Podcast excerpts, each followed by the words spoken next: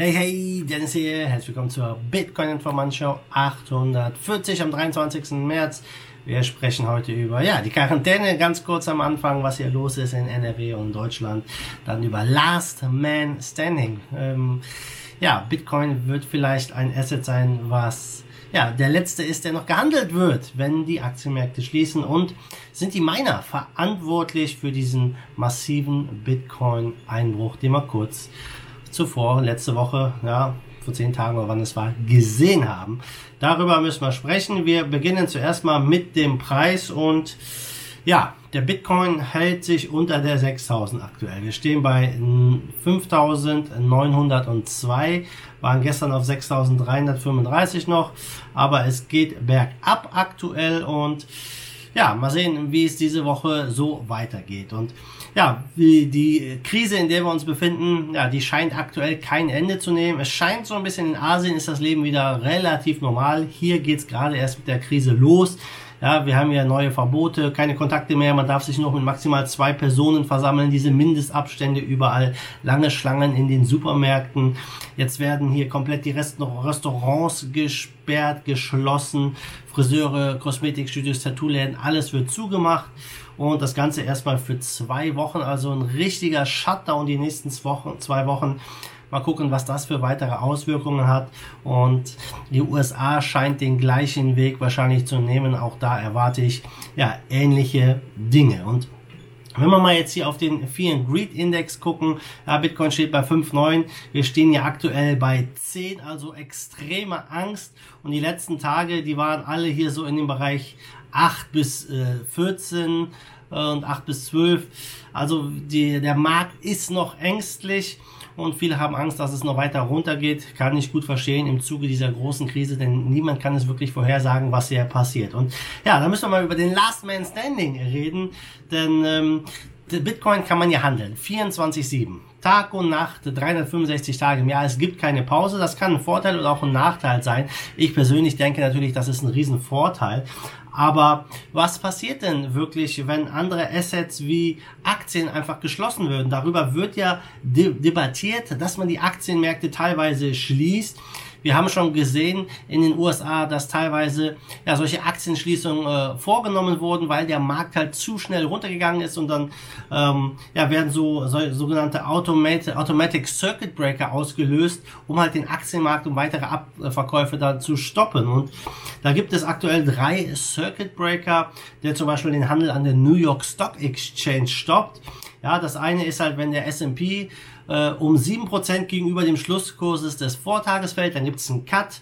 Ja, dann wird der Handel für 15 Minuten unterbrochen. Fällt der Index weiter auf 13%, gibt es eine weitere 15 Minuten Pause und ähm, dann haben wir noch einen, wenn äh, ein Circuit Breaker, also ein Aktienmarktstopp, wenn ein Kursverlust von 20% ausgelöst wird, dann wird der Handel für den Tag beendet. Also einfach eine Schutzmaßnahme, um weiteren Abverkauf zu äh, stoppen. Ist das das Richtige? Keine Ahnung, ob das der richtige Weg ist oder nicht. Aber wir haben es gesehen, dass schon jetzt in den letzten zwei Wochen viermal zu einer Unterbrechung des Handels kam.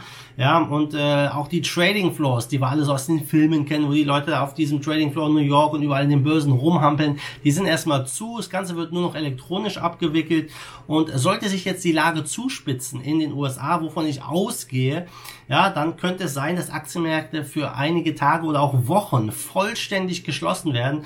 Und ja, mal gucken, ob das äh, eine Riesenkatastrophe ändert oder eine Riesenchance. Das wird sich dann zeigen. Aber in den Philippinen war es auch so, dass dort Aktienmärkte für zwei Tage komplett äh, ausgesetzt wurden. Und am Tag der Wiedereröffnung, was ist passiert?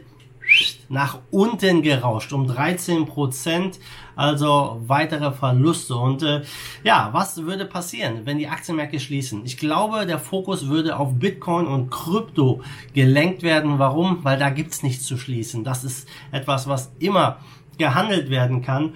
Und ähm, ja, wer, wer selbst damit tradet, der weiß es ja, dass man auch nachts an Weihnachten schön nochmal einen Trade setzen kann. Und äh, ja, es hier keine Grenzen und keine Limits gibt. Und ähm, einige würden bestimmt danach schreien, hey, man sollte es auch für Bitcoin einführen, dass man hier das Trading stoppen kann, wenn es zu krasse Verluste gibt, zum Beispiel so ein 50% Einbruch. Ich persönlich finde das gut, ja, dass der Handel immer läuft und dass man es nicht einschränkt. Das ist halt der freie Markt. Und wenn die Leute verkaufen, dann verkaufen sie halt. Ja, das ist nun mal so.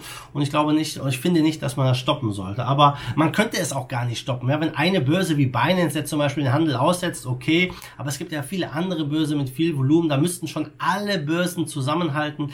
Und das halte ich für sehr, sehr unwahrscheinlich, dass sowas jemals hier im Bitcoin oder in der Kryptowelt passiert. Und ähm, ja, was würde passieren, wenn die Aktienmärkte äh, anhalten und geschlossen werden? Würden alle Leute in Krypto reingehen? Ja, würde man vielleicht dann auch die Banken, den Banken verbieten, in Krypto zu investieren, dass man seine Gelder nicht mehr transferieren kann? Alles schwer äh, vorauszusagen, aber ich persönlich glaube, das würde, ähm, kann man, kann entweder ein Riesenboost für Krypto sein, aber es kann auch ein, ein negativer Faktor sein für Krypto. Ja, das kann man natürlich jetzt schwer abschätzen, weil so eine Situation hatten wir noch nicht nicht, aber vielleicht haben wir die Möglichkeit, das live mit zu erleben in den nächsten Tagen und Wochen. Ja, dann gucken wir mal rüber zu unseren Minern. Wir haben einen Artikel von Cointelegraph, wo es darum geht, dass die Miner vielleicht für den Crash verantwortlich sind. Wir haben noch 51 Tage bis zum Halving bei BTC. Das Halving bei Bitcoin Cash und BSV ist, glaube ich, schon in unter 20 Tagen, also ein bisschen früher, weil dort die Difficulty nicht so hoch ist.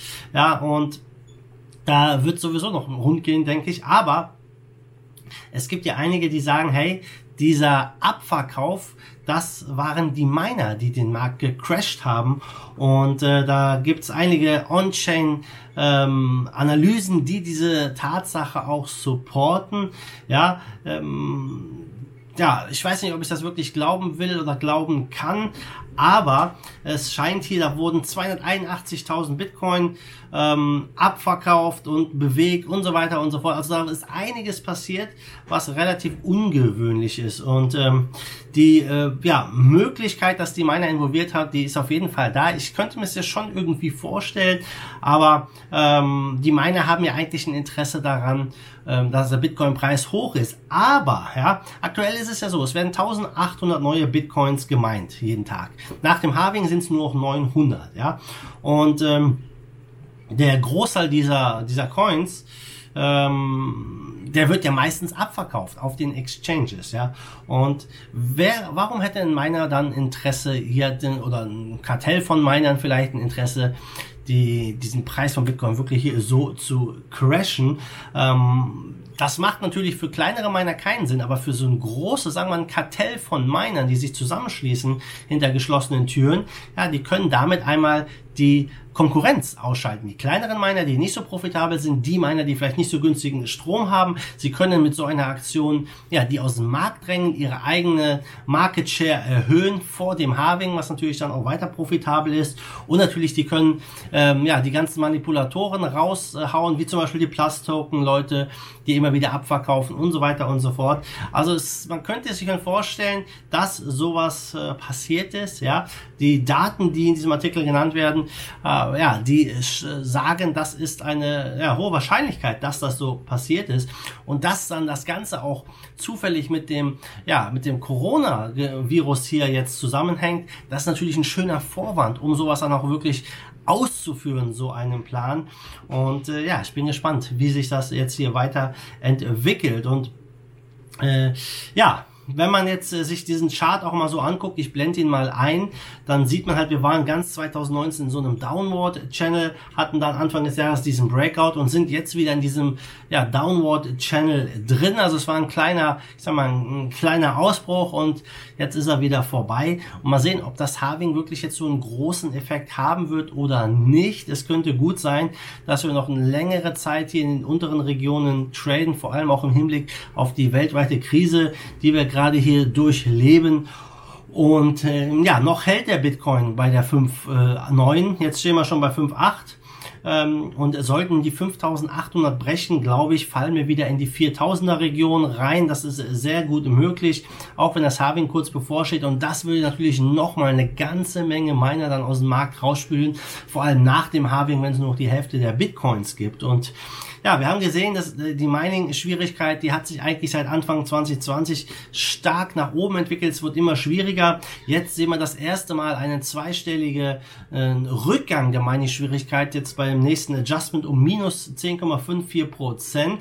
Und ob das einen weiteren negativen Effekt auf den Bitcoin-Preis hatte, das werden wir dann sehen.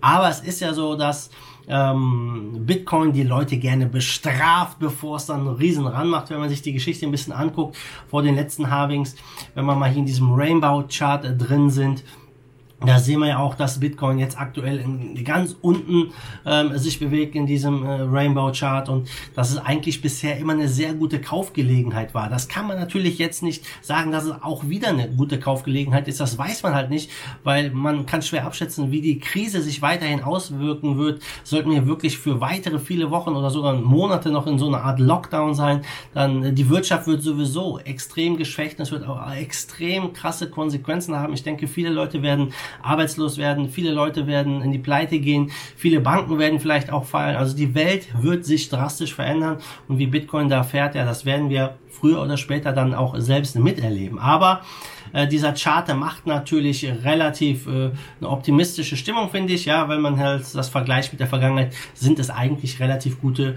Kurse. Und einige sagen, hey, wir haben noch ein CME-Gap, das bei 9165 ist.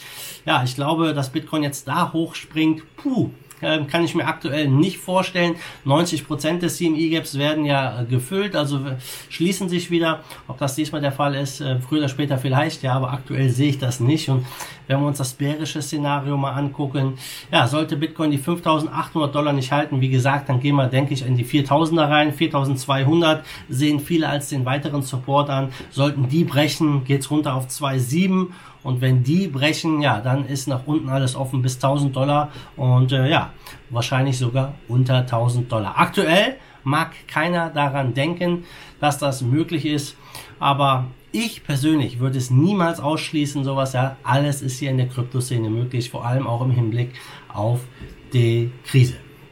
Ja, zum Schluss gucken wir nochmal am Markt. Wir stehen bei 166 Milliarden Marktkapitalisierung und äh, ja, die Top 10 leuchten ein wenig rot, beziehungsweise relativ tiefrot noch, kann man sagen, ja. Bitcoin mit 6% minus, Ethereum 6%, Ripple knapp 5%, Bitcoin Cash 8%, Bitcoin ist wie 9%, also es geht stark runter. Äh, Top-Gewinner, nichtsdestotrotz, ist hier ein Coin Molecular Future, nie gehört, 14% im Plus, ist der einzige Coin, alles andere ist halt, ja, sind die Stablecoins und sonst ist alles rot heute zum Start in die Woche und äh, Top-Verlierer ist Blockstack mit knapp 15%. Also ein roter Start in den äh, Start in den Montag. Mal gucken, was die Aktienmärkte heute noch machen und was diese Woche so bringt, vor allem an News bezüglich der Krise in den USA. Also Leute, das war es von mir. Ich bin raus. Ihr wisst, was zu tun ist. Wenn es euch gefallen hat, lasst mir ein Like da, gebt mir einen Thumbs up und teilt dieses Video auch mit den Leuten, die sich auch für das Thema Crypto News interessieren. Und dann sehen wir uns morgen wieder in alter Frische. Bis dahin, wie immer, mal der Dude, schwenkt den Hut. Der zweite Force of Evil in Bitcoin and Cryptocurrency we trust. Bam!